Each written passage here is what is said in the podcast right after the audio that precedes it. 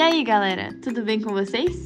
Esse é o primeiro, único e exclusivo podcast da Liga Acadêmica de Saúde Coletiva da Universidade do Contestado. Eu me chamo Camila, sou acadêmica do curso de enfermagem e hoje estou aqui com os meus colegas. Meu nome é Michele, eu sou acadêmica do curso de enfermagem.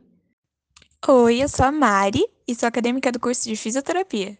Oi, eu sou a Juliana e sou acadêmica do curso de medicina. Oi, eu me chamo Andressa e sou acadêmica do curso de fisioterapia. Oi, eu sou a Larissa e sou acadêmica do curso de enfermagem. Eu sou o Jefferson, sou acadêmico do curso de psicologia.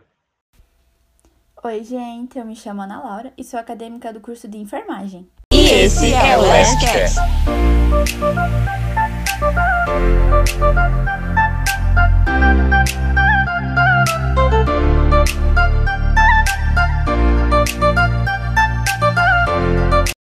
A população brasileira vem mostrando cada vez mais longevidade, ou seja, há um aumento da população idosa.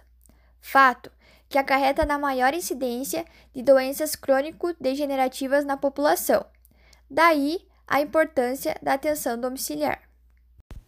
A atenção domiciliar se originou desde a existência das famílias como uma unidade de organização social. E essa atenção vem se expandindo cada vez mais porque ela apresenta características que possibilitam a articulação de vários pontos da rede de atenção à saúde, como, por exemplo, otimização do uso de leitos e recursos hospitalares, ampliação do acesso aos serviços por usuários acamados ou domiciliados, além de representar uma solução importante para a sobrecarga das portas de urgência. A perspectiva do usuário, a busca pela humanização do cuidado e a ampliação da autonomia, promovendo maior qualidade e resolutividade.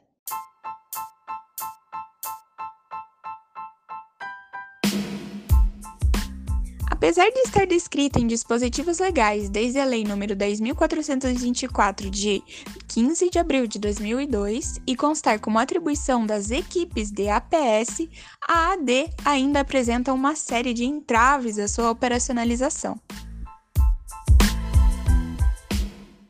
Dentro da atenção básica, a atenção domiciliar tem várias finalidades, como cadastramento de novas famílias, busca ativa, ações de vigilância e de educação em saúde. É preciso que a equipe estabeleça vínculo às famílias e respeite seu espaço, para que o vínculo seja propiciado e assim a continuidade no cuidado seja possível. Segundo o Ministério da Saúde, define-se a atenção domiciliar como a modalidade de atenção à saúde integrada à rede de atenção à saúde, prestada em domicílio e caracterizada por um conjunto de ações de prevenção e tratamento de doenças, além da reabilitação, paliação e promoção à saúde, garantindo uma continuidade de cuidado que esteja no escopo de outros serviços, a maior parte da atenção domiciliar no Sistema Único de Saúde é realizada na atenção primária à saúde.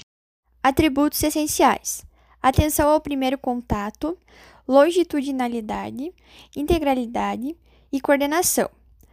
E atributos derivados: orientação familiar e comunitária e competência cultural.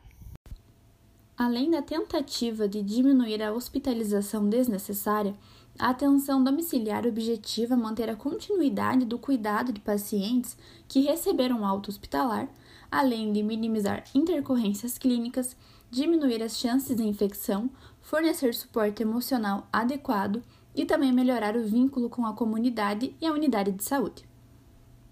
Juntamente com a mobilidade de atenção substitutiva ou complementar, a atenção domiciliar também realiza atividades de promoção, prevenção, tratamento e reabilitação em saúde, além de garantir a continuidade do cuidado de forma integrada às redes de atenção à saúde.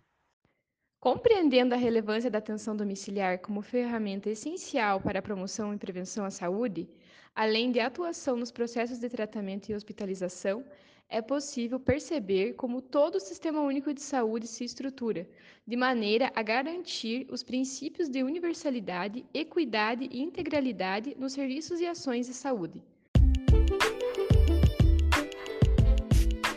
Bem, agora vamos falar um pouquinho sobre conceitos, ferramentas e dispositivos que são bastante úteis para a gestão do cuidado no processo de trabalho das equipes da AD.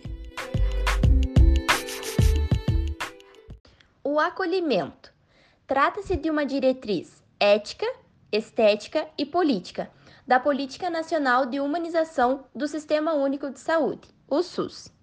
Acolher é dar acolhida, admitir, aceitar, dar ouvidos, dar crédito, agasalhar, receber, atender e admitir. Na atenção domiciliar, o acolhimento se torna mais ampliado. Afinal, trata-se de um âmbito em que se percebe a dor e o sofrimento em todas as suas particularidades, devido ao conhecimento do espaço de vida do usuário. É o momento que a equipe tem para promover a escuta de necessidades da pessoa e de seus familiares, o que acaba tornando todo o processo do trabalho e também do cuidado mais humano, na medida em que centra seu foco nessas pessoas.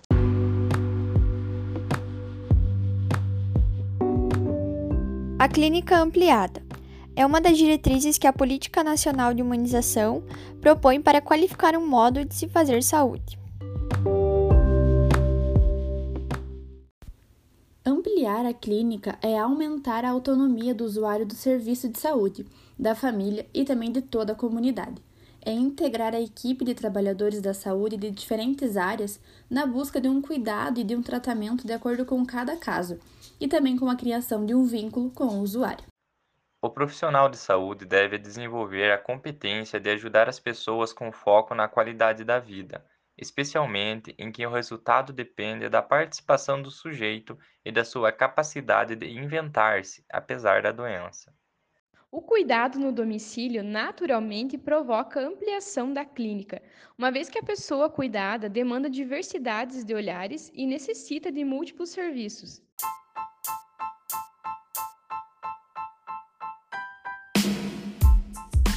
Vamos agora ao apoio matricial. O apoio matricial, também chamado de matriciamento, é um modo de realizar a atenção de saúde em forma compartilhada, com vistas à integralidade e à resolubilidade da atenção por meio do trabalho interdisciplinar. Dentro da AD, tem-se o NASF, Núcleo Ampliado de Saúde da Família, que presta apoio assistencial na atuação clínica direta aos pacientes e apoio técnico-pedagógico, envolvendo o apoio matricial, educação permanente em saúde e atendimento compartilhado. Agora, vamos falar um pouco sobre o projeto terapêutico singular. Projeto terapêutico singular é um conjunto de propostas e condutas terapêuticas articuladas para um indivíduo, uma família ou um grupo que resulta da discussão coletiva de uma equipe interdisciplinar com apoio matricial, se esse for necessário. Geralmente, o projeto terapêutico singular é dedicado a situações mais complexas, buscando a singularidade como elemento central de articulação na tentativa de mudar a tendência de igualar as situações ou os sujeitos a partir dos diagnósticos formados. Ele pode ser uma ferramenta de cogestão e compartilhamento do cuidado.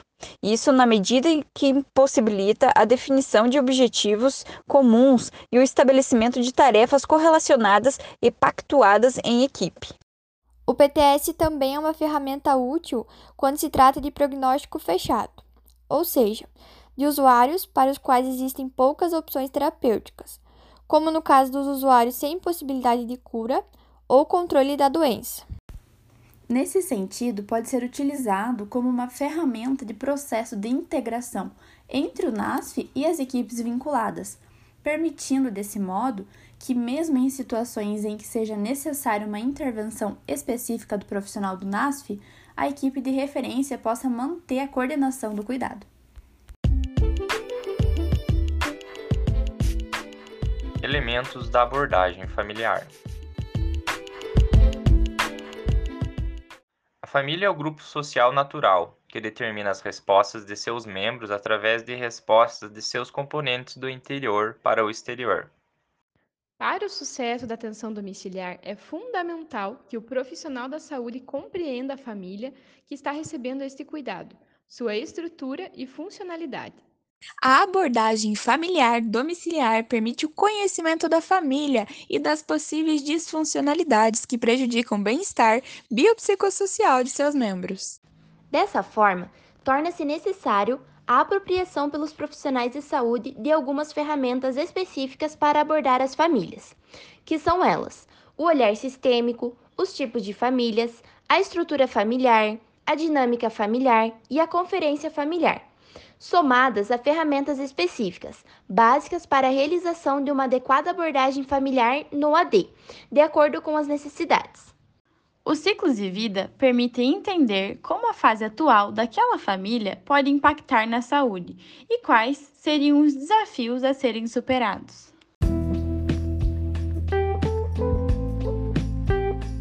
Os cuidados paliativos e atenção domiciliar. Acordo com a Organização Mundial da Saúde, considera que os cuidados paliativos podem e devem ser oferecidos o mais cedo possível no curso de qualquer doença crônica potencialmente fatal. Isso definindo que os cuidados paliativos deveriam garantir uma abordagem que melhora a qualidade de vida de pacientes e suas famílias. Isso na presença de problemas associados a doenças que ameaçam a vida mediante a prevenção e alívio de sofrimento pela detecção precoce e tratamento de dor ou outros problemas físicos, psicológicos, sociais e espirituais. Isso estendendo inclusive a fase do luto. A abordagem dos cuidados paliativos na área da atenção domiciliar é bastante necessária como também o reconhecimento da atenção domiciliar como braço assistencial importantíssimo para a implementação de cuidados paliativos de forma abrangente e equitativa, principalmente em nossa realidade, onde existem limitações de recursos na saúde e poucas possibilidades de cuidados institucionais. E os grandes pilares do trabalho das equipes de atenção domiciliar nos cuidados paliativos devem envolver atuar com competência cultural para reconhecimento adequado de valores e funcionamento das famílias atendidas, aliada à humildade cultural, para ênfase ao respeito dessas mesmas características observadas em espaço e tempo tão íntimos que é o evento morte no domicílio. Comunicar-se de forma clara, possibilitando ao paciente e familiar a possibilidade de receber todas as informações necessárias e expressar todos os sentimentos. Atingir o maior nível de controle dos sintomas com ênfase na dor. Preparar o paciente e familiares para a morte dentro dos limites de cada um, claro, né? E proporcionar o máximo alívio de sofrimento. Instrumentalizar cuidadores e familiares para o cuidado paliativo domiciliar. Além de proporcionar qualidade de vida e dignidade para o paciente e familiares, com todo o suporte e segurança possível. E aí, gostou do podcast? Então fica ligadinho aqui na Lastcast que vamos dar continuidade em outros assuntos relacionados à saúde coletiva. Mas fica ligado, é toda sexta-feira ao meio-dia um episódio novo para você. E para ficar por dentro de tudo, acesse a nossa página no Instagram, unc.lasc.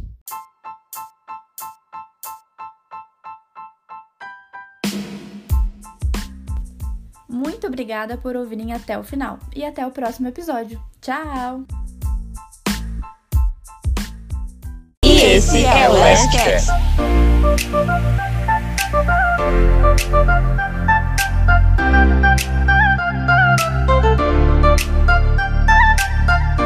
Thank